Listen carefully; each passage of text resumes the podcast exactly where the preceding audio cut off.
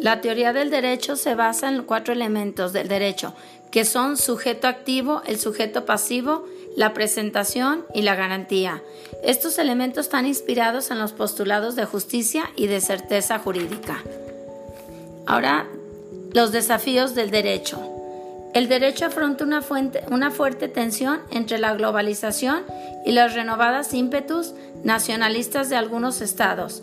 Estos problemas jurídicos que surgen de esta tensión en todas las áreas del derecho, pasando desde el derecho comercial, financiero y humano, donde también se encuentran ligados a los anteriores los conflictos de multiculturalismo y la, tentación homogeneizadora, donde estos fenómenos son para la migración y el reconocimiento de importantes grupos étnicos o raciales tradicionalmente que los han agudizado. El surgimiento de nuevas tecnologías que han impactado sustancialmente donde no solo han cambiado la manera de ejercer el derecho en todas las áreas de la profesión jurídica. La inteligencia artificial afecta de manera fundamental las formas de comprender y regular la irresponsabilidad civil y penal. Por eso es indispensable el estudio interdisciplinario de estos tipos de fenómenos.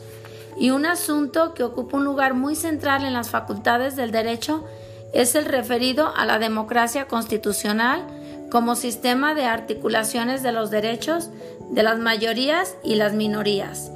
En la última década ha resurgido con fuerza en muchos países la idea de que la mayoría tiene derecho a imponer sus creencias políticas y religiosas a toda la población, donde se cuestiona la legitimidad de los límites impuestos a la mayoría y a, los políticos que dicen representarlas donde hay discusiones referidas a los derechos de las minorías y a la legitimidad de los órganos contra mayorías que operan no solo en el ámbito nacional, sino internacional.